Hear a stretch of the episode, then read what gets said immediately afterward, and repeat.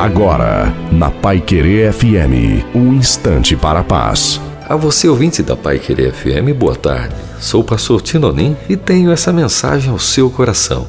Aqui no livro bíblico de Filipenses, capítulo 4, verso 19, temos as seguintes palavras: O meu Deus, segundo a sua riqueza em glória, há de suprir em Cristo Jesus cada uma de nossas necessidades. Nessas palavras está o resumo de riqueza e suprimento provenientes de um Pai que sabe muito bem das nossas necessidades. É certo que Deus não atende caprichos e sim necessidades. A Bíblia é um livro de promessas e com obediência aprendemos a cada dia que a grande riqueza de um homem está em aprender a viver contente com o que se tem. A riqueza de Deus leva a pessoa a entender nessa terra que mais do que sucesso, o que vale mesmo é a felicidade. Que Deus nos ajude, de modo que saibamos cada dia mais praticar a gratidão pelo suprimento divino que nos é dado nos mínimos detalhes.